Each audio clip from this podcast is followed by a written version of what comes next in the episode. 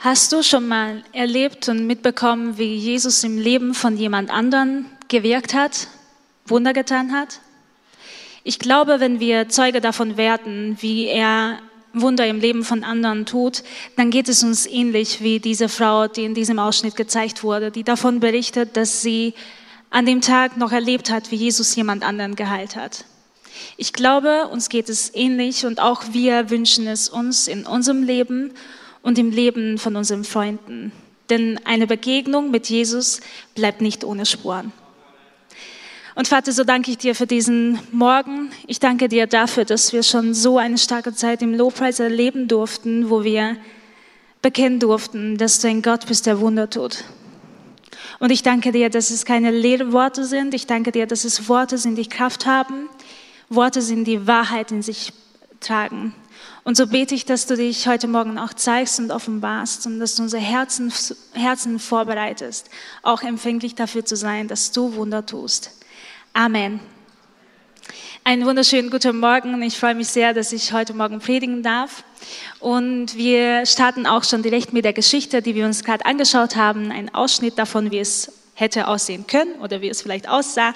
Zumindest ähm, so hätte sich auch abspielen können. Und die Geschichte des Gelähmten finden wir in drei Evangelien, nämlich bei Markus, Matthäus und Lukas. Und Lukas berichtet am ausführlichsten von den Evangelisten und unter anderem auch aus diesem Grund werden wir uns an seinem Text, an seinem Bericht ähm, auch orientieren. Und dieser finden wir im Lukas 5, die Verse 17 bis 27, äh, 26, genau. Und bevor wir loslegen und starten, ist es wichtig zu erwähnen, dass diese Geschichte, diese Heilung am Anfang des Wirkens von Jesus passiert ist.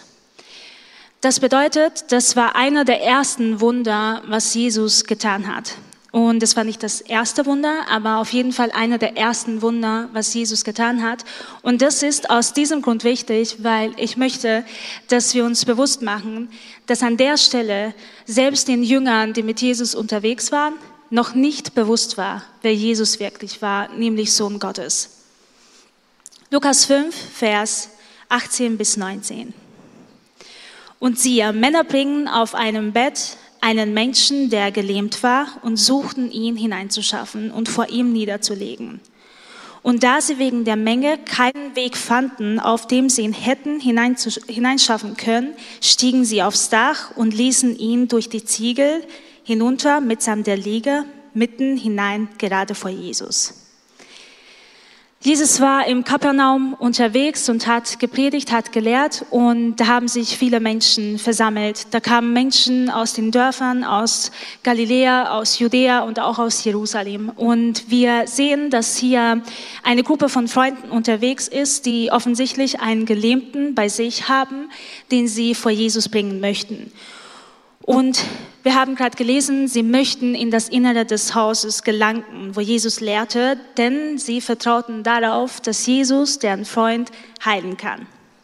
Und mir gefällt es sehr, wie diese, wie diese Szene bei dem Ausschnitt, den wir uns am Anfang angeguckt haben, dargestellt wird, weil da eine Person noch ins Spiel kommt, und zwar Maria Magdalena, wurde ja gezeigt, auf die die Freunde treffen, das berichtet die Bibel nicht, aber wieso gefällt es mir so? In der Person von Maria Magdalena treffen die Freunde des Gelähmten eine Person, die wusste und bereits erfahren hat, wie eine Begegnung mit Jesus verändert und von Grund auf komplett erneuert. Und ähm, die, die Menge versperrt ja den Weg und die Freunde versuchen zu Jesus zu kommen und irgendwie gelingt es denen erstmal nicht. Und um ehrlich zu sein, die hätten auch einfach sagen können, wir kommen später zurück. Wir warten hier und warten noch, bis nicht mehr so viele Menschen da sind, bis der Weg frei ist und wir kommen später zurück. Oder die hätten auch sagen können, ja okay, wir haben es versucht, wir haben schon Kraft und Energie investiert, wir haben versucht, unseren Freund zu diesem Jesus zu bringen, weil wir glauben, dass er ihn heilen kann. Ähm, aber der Weg ist offensichtlich versperrt, da gibt es keine Chance, zu ihm zu kommen wir lassen es einfach oder wir warten. Das machen sie aber nicht, mm, weil sie eine große Hoffnung haben, dass Jesus, deren Freund, heilen kann. Das betont die Bibel und Sie räumten sogar, also sie kommen auf die Idee, aufs Dach zu klettern und da zu Jesus zu gelangen. Und schon das allein ist, sich vorzustellen, ist ganz schön. Ja, und man merkt schon, das ist kein einfacher Weg. Und ich weiß gar nicht, wie schwer deren Weg eigentlich war. Denn es gibt auch zwei Möglichkeiten. Entweder gab es eine Treppe, wo sie direkt auf dieses Dach konnten, wo Jesus war, oder die mussten vielleicht sogar erstmal auf ein Dach und dann auf den nächsten, auf den nächsten, um überhaupt dahin zu kommen, zu diesem Haus, wo Jesus drin war. Aber sie blieben dran. Und selbst die Bedeckung, also selbst die Decke, ähm, hindert sie nicht oder kann sie daran nicht hindern, denn sie räumen die Ziegel aus dem Weg und da entsteht eine Öffnung, die wir auch gesehen haben, und so wird der Gelähmte vor Jesu Füße gelegt. Und so kommen wir auch schon zu der ersten Frage, die ich uns heute Morgen stellen möchte. Was ist uns die Begegnung mit Jesus wert? Wie viel darf dir die Begegnung mit Jesus kosten? Den Freunden des Geliebten war der Weg oder war kein leichter Weg vergönnt. Wir haben, ich habe vorhin dargestellt, ich habe es gerade beschrieben, Sie mussten wirklich den Weg sich frei machen, um überhaupt zu Jesus zu gelangen. Die haben genug Zeit und Kraft schon investiert. Die hätten sagen können, ja gut, ich habe es versucht. Jesus, wenn du möchtest, komm du zu mir. Doch sie nahmen alle Schwierigkeiten auf sich, um ihren Freund zu Jesus zu bringen. Was ist uns die Begegnung mit Jesus wert? Welche Ziegel, also welche Hindernisse stehen im Weg? die wir vielleicht auf die Seite räumen müssen, um in Gegenwart von Jesus treten zu können und um unser Anliegen, unser Not, unsere Sehnsucht, wo wir auf ein Wunder warten, vor seinen Füßen niederlegen zu können. Was die Ziegern in deinem Leben sind, weiß ich nicht. Ich weiß nicht, welche Hindernisse in deinem Leben sind, die dich daran hindern, in die Gegenwart Jesu zu treten. Ich habe bei der Vorbereitung ein paar Punkte aufgeschrieben, die möglicherweise bei dir, bei mir der Fall sein könnten. Bei mir weiß ich es natürlich. Ähm, es könnte eine Enttäuschung sein. Vielleicht hast du dein Wunder vor den Füßen Jesu schon gebracht und es ist nichts passiert. Du hast darum gebeten, dass du geheilt wirst. Du hast für eine Person gebetet und du hast nichts Erkennbares sehen können, dass Jesus was gemacht hätte. Und so hat sich eine Enttäuschung entwickelt. Oder vielleicht ist es Unglaube, der auch vielleicht so wie die Enttäuschung aus negativen Erfahrungen sich bei dir entwickelt hat. Oder vielleicht bist du seit Kind aus schon so geprägt worden, dass Jesus Wunder getan hat und es heute aber nicht mehr tut. Dass wir aus der Bibel lesen dürfen, er hat es gemacht und wir profitieren daraus, dass uns die Geschichten ermutigen, aber das ist alles. Und er tut es heute nicht mehr. Vielleicht hast du vorhin diesen, dieses Lied, was die Band als letztes gesungen hat, gefühlt und gesagt, ja, ich glaube an dich, du bist ein Gott, unser Gott, der Wunder tat, weil es deine Prägung ist. Vielleicht ist es aber auch ein Hindernis, deine Gemütlichkeit, weil du weißt, es würde dir Energie kosten, um in die Gegenwart von Jesus zu treten. Oder vielleicht hast du ein falsches Bild und das ist sehr ähnlich wie der Unglaube. Vielleicht wurde dir eingeprägt, dass Gott ein Gott ist, den es zwar gibt, aber er hat definitiv keine Interesse an deinem Leben, denn er hat Besseres zu tun, um alles irgendwie unter Kontrolle zu haben. Ich weiß nicht, was du aus deinem Leben räumen musst, was du aus dem Weg räumen musst, um zu Jesus gehen zu können.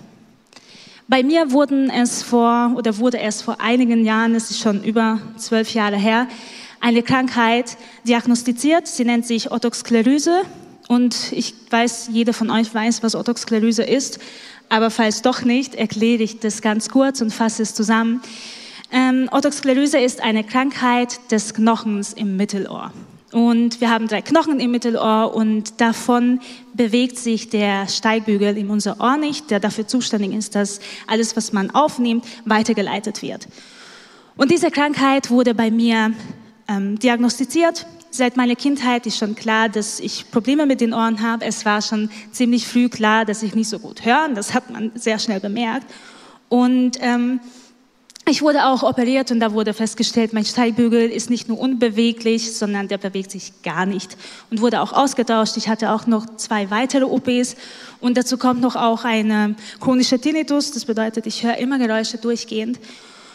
Und ich kann euch sagen, weil diese Krankheit seit meiner Kindheit schon in meinem Leben ist, bin ich unglaublich dankbar, dass meine Eltern, meine Umgebung immer für mich gebetet hat, dass Gott mich heilt.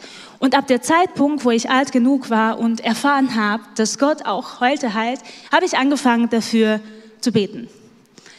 Ich war einer der ersten, die aufgestanden ist, wenn hier hieß, heute wird Heilung geschenkt. Und ich bin aufgesprungen und gesagt, ich möchte Heilung erleben. Und ich war einer der ersten, die aufgestanden ist, wo es hieß, hier haben wir eine Person unter uns, die schlecht hört, die Probleme mit den Ohren hat. Und dann dachte ich, natürlich, ich bin's, seit vielen, vielen Jahren.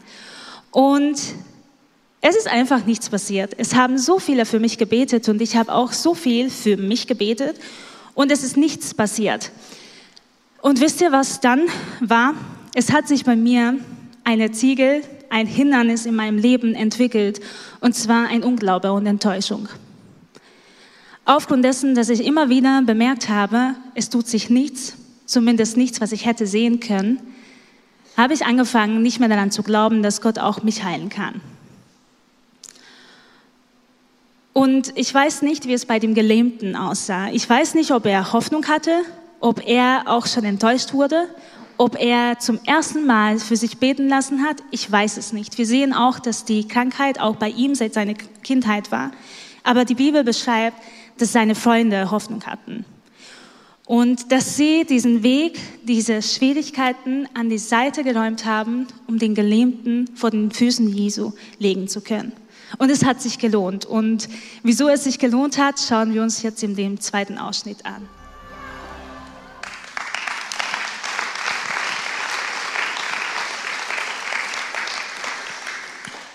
Es hat sich gelohnt, die Hindernisse aus dem Weg zu räumen und zu Füße Jesu zu kommen.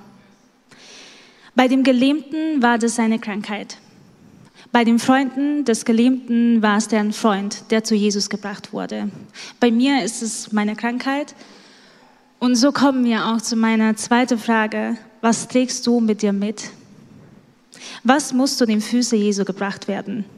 Und ich habe hier diese, diese Liege dabei. Vielleicht hast du dich schon gefragt, was ich damit vorhabe. Ich werde mich nicht da ausruhen, sondern diese Liege soll einfach die Liege darstellen, wo der Gelähmte zu Jesus gebracht wurde. Und ich habe schon gesagt, ich weiß nicht, was in deinem Leben zu den Füßen Jesu gebracht werden sollte. Ich habe in der Vorbereitung an ein paar Möglichkeiten ich glaube von einigen, dass es Impulse sind, wo auch Menschen da sind, die sie auch betrifft. Aber wie gesagt, es sind einfach Möglichkeiten. Und vielleicht gleich, wenn ich dir sage, was für mögliche Dinge sind, die du vielleicht zu Jesu Füßen tragen sollst. Vielleicht weißt du sofort, dass es dein Punkt ist und vielleicht habe ich es gar nicht aufgezählt, aber du weißt, was in deinem Leben zu den Füßen Jesu gebracht werden muss. Ist es bei dir vielleicht auch eine Krankheit, wie bei dem Gelähmten und wie bei auch mir? Oder sind es finanzielle Sorgen, die du dir machst seit Jahren um deine Firma oder auch privat zu Hause? Sind es auch bei dir, wie bei den Freunden des geliebten Freunde und Familie? Menschen, für die du seit Jahren betest, ist dein Ehemann, deine Ehefrau, deine Kinder, die Jesus noch gar nicht kennen? Oder ist es eine Sucht in deinem Leben, die dich davon abhält, all in mit Jesus zu gehen? Oder sind es negative Gedanken oder noch tiefer sind es oder ist es Depression, die du zu den Füßen Jesu tragen sollst? Ich weiß nicht, wo du dir das Eingreifen von Jesus wünschst. Ich weiß es nicht. Ich weiß aber, dass dieser Raum voll mit Menschen ist, die ein Wunder brauchen. Im Vers 20 steht, als er ihren Glauben sah, sagte er, Mensch, deine Sünden sind dir vergeben. Glaube bewegt Jesus offensichtlich zu Hilfe. Und das ist auch heute so. Wisst ihr, wie die meisten Wunder geschehen? Menschen wie du und ich, Menschen wie sie und ich beten füreinander und empfangen die Kraft, die uns zugesprochen und versprochen wurde im Wort Gottes und erleben Heilung, Und ich möchte nicht verschweigen, dass ich öfter Zeuge davon war, wie nach dem Gebet nichts passiert ist. Zumindest nichts, was ich hätte sehen können. Aber was passiert, wenn nichts passiert? Irgendwann habe ich wieder daran glauben können, dass Gott mich heilt, dass ich meine Ohren wieder zu den Füßen Jesu bringen kann. Das lag unter anderem daran, dass ich ermutigende Predigten gehört habe, die gesagt haben, Jesus kann dich heilen. Es lag auch unter anderem daran, dass es Menschen in meinem Leben waren, die bereit waren, mich zu Jesu Füße zu tragen. Es war auch das Wort Gottes. Und ich habe immer und immer mehr diese Ziegel, dieses Hindernis aus meinem Leben räumen können und mit meinen Ohren wieder zu Jesus kommen zu können wieder vor seinen Füßen meine Ohren niederzulegen, die Krankheit niederzulegen und daran zu glauben, dass er mich heilt.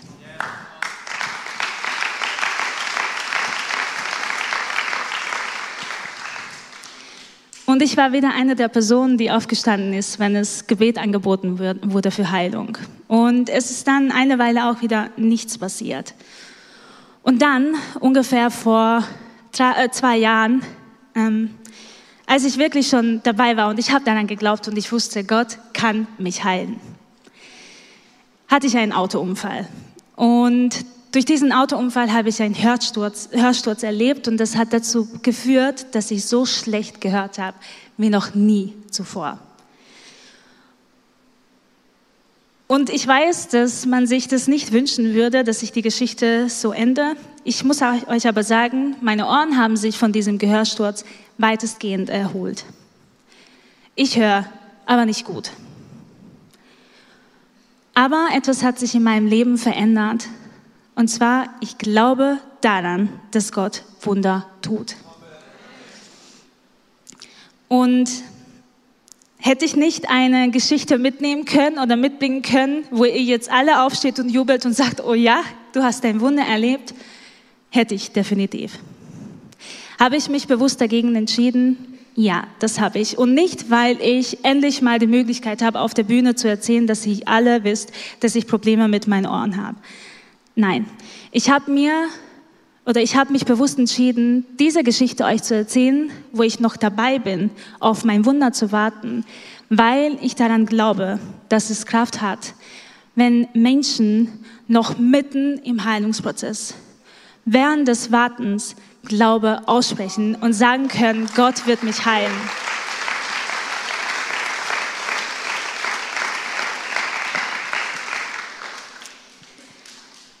Und ich glaube daran, dass Gott mich heilen kann. Aber wisst ihr was? Selbst wenn er das nicht auf der Art und Weise tut, wie ich es mir wünsche, liebt er mich trotzdem. Selbst wenn er das nicht auf der Art und Weise tut, wie sie es sich wünschen, Vielleicht ist es keine Krankheit, sondern was komplett anderes. Sind sie von Gott trotzdem geliebt. Seine Größe hängt nicht davon ab, ob er Wunder in meinem Leben tut. Und er ist nicht weniger mächtig, wenn er das nicht vollbringt, so wie ich es mir vorstellen würde. Und ein Satz hat mich in der Vorbereitung sehr stark angesprochen. Ich glaube, dass es ein Impuls für viele war, nicht nur für mich. Und ich werde diesen Satz nicht mehr loslassen, weil dieser Satz mein Anker sein wird, bis ich geheilt wurde oder eben nicht, aber dieser Satz bleibt mein Anker. Und zwar hatte ich den Impuls weitergeben zu müssen und auch mich daran erinnern zu müssen. Gott liebt uns nicht erst dann, wenn er tut, worum wir ihn bitten. Wir dürfen ihn bitten, weil er uns liebt. Und ich glaube, dass die Reihenfolge super wichtig ist. Er liebt dich nicht erst dann, wenn er Wunder in deinem Leben getan hat. Wenn er erfüllt hat, worum du gebeten hast. Sondern weil er dich liebt, darfst du überhaupt ihn darum bitten, dass er Wunder in deinem Leben tut. Gott liebt uns nicht erst dann, wenn er tut, worum wir ihn bitten. Wir dürfen ihn bitten, weil er uns liebt. Lass uns einfach an diese Reihenfolge festhalten, da wo du auf dein Wunder wartest, da wo du dein Wunder schon erlebt hast. Weil der Feind einfach versucht, uns manchmal zu sagen, dass Gott uns vergessen hat. Weil der Feind manchmal versucht, uns Enttäuschung einzuflüstern, dass wir aufhören, daran zu glauben, dass er Wunder tut. Aber Gott tut auch heute noch Wunder. Lukas 5, Vers 24 bis 25. Ich sage dir, steh auf, nimm deine Liege und geh nach Hause. Und sofort stand er auf vor alle Augen, nahm, worauf er gelegen hatte, ging nach Hause und pries Gott. Wir schauen uns kurz noch die Heilung des Gelähmten etwas genauer an, weil es hier jetzt ganz schön praktisch wird. Und ich glaube, dass es auch für uns praktisch sein darf, während wir auf unser Wunder warten und während unser Wunder geschieht. Jesus ruft und sagt dem Gelähmten, steh auf. Die Kraft geht von Jesus aus und er befähigt ihn dazu, aufzustehen. Aber der Gelähmte ist derjenige, der aufstehen muss und gehorchen muss. Und ich glaube, dass er hätte auch sagen können, wie, ich soll jetzt einfach aufstehen. Die Bibel beschreibt nicht, dass er Fragen gestellt hat, gezweifelt hätte, sondern die Bibel beschreibt, dass Jesus sagt, steh auf und geh nach Hause und der Gelähmte steht auf. Und er nahm, worauf er gelegen hat und, und gelegen war. Diese Liege, was ihn getragen hat, wird jetzt durch ihn getragen, weil er aktiv wurde, weil er die Heilung von Jesus angenommen hat. Und er ging nach Hause, wie ihm Jesus befohlen hat. Die erste Akt, die er tut, ist ein Gehorsamsakt. Er ist Gott, Jesus gegenüber gehorsam, weil er das tut, was er ihm befohlen hatte. Und nicht nur das, hier hört es nicht auf, er pries Gott. Und sein Lobpreis hatte einen doppelten Grund. Einmal hat er die äußerliche Heilung von seiner Krankheit erlebt, aber viel, viel, viel wichtiger, ihm wurden seine Sünden vergeben. Und ich glaube, dass Gott uns auch heute Morgen ruft, aufzustehen. Ich glaube, dass Gott auch heute Morgen zu einigen von uns, zu einigen von Ihnen sagt, steh auf. Steh auf nimm deine Sünden und bring sie zu Jesus. Steh auf, nimm deine Freunde und bring sie zu Jesus. Oder wie wir das letzte Woche bei der Predigt gehört haben, steh auf, nimm Jesus und bring ihn zu deinen Freunden. Steh auf und erwarte Gottes Eingreifen in deinem Leben. Erwarte, dass er Wunder tut. Und diese Heilung hatte nicht nur Auswirkungen auf das Leben von dem Gelähmten. Er hat die Heilung erlebt, er hat die Vergebung seiner Sünden erlebt, aber das hatte Auswirkungen auf die Menschen, die das mitbekommen haben. Denn eine Begegnung mit Jesus bleibt nicht ohne Spuren. Nicht nur im Leben von denen, die Jesus begegnet sind, sondern im Leben von denen, die Menschen begegnen, die Jesus begegnet sind. Lukas 5, Vers 26. Und Fassungslosigkeit packte alle, und sie priesen Gott und wurden voller Furcht und sagten, heute haben wir Ungeheuerliches gesehen. Im Kontext steht an der Stelle von Ungeheuerliches das Wort, das griechische Wort Paradoxus, was so viel bedeutet, dass etwas sehr Unerwartetes eingetreten ist, dass etwas, was schon widersprüchlich ist, etwas geschehen ist, wo man, wo man mit gar nicht gerechnet hat, und was ist in dieser Geschichte so paradox, so widersprüchlich, so unerwartetes? Ich glaube heute einiges, aber damals, wo die Menschen das erlebt haben, noch viel, viel mehr. Denn ich habe zu Beginn gesagt, an dieser Stelle wussten die Jünger, selbst die Jünger noch nicht, wer Jesus wirklich war. Und paradox war, dass sein Gelähmte durch ein bloßes Machtwort auf der Stelle die Gesundheit bekommen hat. Und paradox war das und viel, viel Unerwartetes war nicht nur für die Schriftgelehrten und für die Gesetzlehnen, sondern für jeden, dass ein Sünder ohne Verdienst die Vergebung erhalten hat. Und plötzlich passt dieser Jesus in keine Schablone mehr. Plötzlich ist er nicht mehr der, von dem man nur erwartet hat, dass er lehrt und vielleicht heilt, sondern er vergibt Sünden. Plötzlich erfüllt er nicht mehr die Erwartungen der Menschen, sondern übertrifft sie. Und ich weiß nicht, an welcher Stelle du versuchst, Jesus in eine Schablone zu stecken. Ich weiß nicht, welche Schablonen Sie versuchen, Jesus aufzulegen, dass er da reinpasst. Aber ich möchte heute aussprechen, dass er unsere Überwartung übertrifft und oft nicht erfüllt, sondern übertrifft. Und er ist nirgends einzuordnen. Die Menschen sind verwirrt. Und wenn es dir vielleicht so geht, wie diesen Gelähmten, dass er nicht allein zu den Füßen Jesus gehen kann, sondern Hilfe braucht.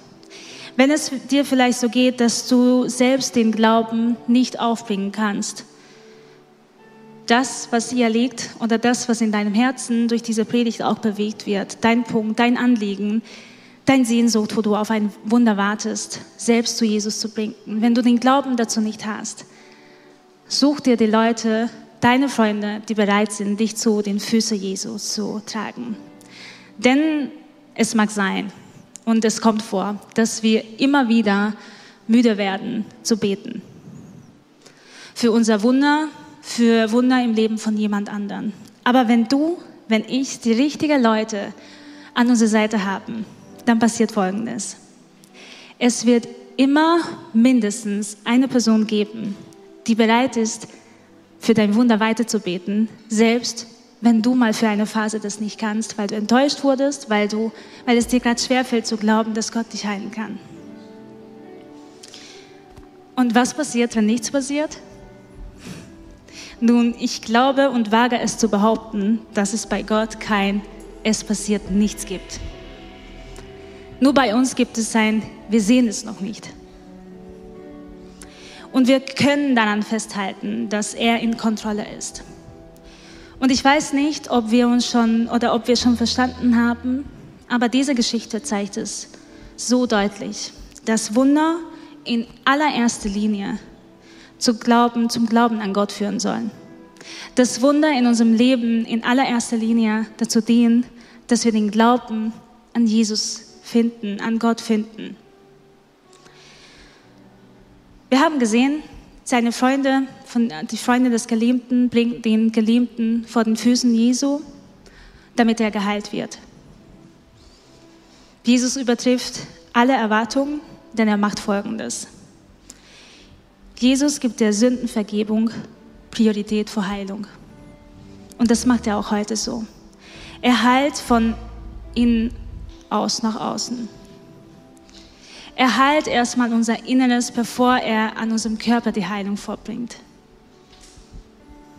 Und ich glaube, dass er auch heute Morgen bereit ist, all diejenigen die Sündvergebung auszusprechen, die vielleicht noch nie darum gebeten haben. Und da bitte ich euch, bitte ich Sie alle aufzustehen. Denn auch ich möchte die Möglichkeit geben, dass wir jetzt vor Gottes Thron treten. Und wir möchten jetzt in eine Gebetshaltung gehen, wo alle die Augen schließen.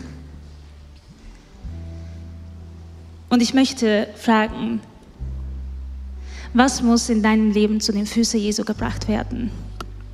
Sind es in erster Linie deine Sünden? Und wenn Sie heute Morgen hier sind und noch nie darum gebeten haben, dass Gott Ihnen die Sünden vergibt, dann habe ich eine gute Nachricht. Im Gegensatz zur Heilung ist Vergebung der Sünden immer sofort, immer sofort erreichbar, wenn wir Jesus darum bitten, dass er uns die Sünden vergibt. Er ist immer bereit, uns die Sünden zu vergeben. Und wenn Sie heute Morgen hier sind und merken und im Herzen spüren, es ist dran, darum zu bitten, dass uns Jesus die Sünden vergibt, dass er in unserem Leben hineinkommt als Freund, dann bitte ich Sie, da wo jetzt alle die Augen geschlossen halten, ein Handzeichen zu geben, dass ich für Sie beten kann. Vielen Dank. Dankeschön. Wow, vielen Dank. Danke. Sie dürfen die Hände runternehmen und ich möchte auch für eine zweite Gruppe beten, zu denen ich auch gehöre. Ich möchte für all diejenigen beten, die im Leben in irgendeinem Bereich auf ein Wunder warten. Und ich weiß nicht, ob Sie zu der Gruppe gehören, die noch voller Glauben daran festhalten, dass Gott ein Wunder wirken kann, sei es Heilung, sei es Freisetzung, oder ob Sie zu der Gruppe gehören, denen es schwerfällt, noch nie geglaubt haben oder seit langem nicht mehr glauben können. Wenn Sie, wenn du hier bist und auf ein Wunder wartest, dann bitte ich auch dich, deine Hand zu heben. Ja, wie vorhin vermutet, dass ich nicht weiß, was dein, wo du auf Eingreifen von Gottes wartest, aber ich weiß, dass der Raum voll mit Menschen ist, die auf ein Wunder warten. Und das bestätigt sich jetzt. Auch ihr dürft jetzt die Hände runternehmen. Und Vater, ich danke dir so, so sehr. Ich danke dir, dass du uns die Vergebung der Sünden schenkst, wenn wir bereit sind anzunehmen. Und ich danke dir für die kostbaren Menschen, die bereit waren, dir ein Zeichen zu geben, die die Hände gehoben haben oder die es im Herzen getan haben und gesagt haben, ich möchte meine Vergebung oder ich möchte die Vergebung meiner Sünden erleben. Ich danke dir, dass du ein Gott bist, der vergibt. Ein Gott bist, der wiederherstellt. Und Vater, ich danke dir, dass du ein Gott bist, der auch heute Wunder tut es nicht nur tat, sondern auch noch heute Wunder tut. Und du siehst jeden Einzelnen, der sich gemeldet hat, der auf ein Wunder wartet. Du hast die Leute schon vor heute gesehen. Du weißt, auf welchem Wunder wir seit Jahren, seit Tagen warten. Und da bete ich, dass du hineinkommst und da, wo Unglaube sich groß gemacht hat, komm du hinein, Heiliger Geist, und befähige uns zu glauben. Und Jesus, wir legen all die Sehnsüchte, wo wir auf ein Wunder warten, vor deinen, vor deinen Füßen und sagen, wir glauben, dass du es tun kannst. Und wir erwarten, dass du tust. Amen.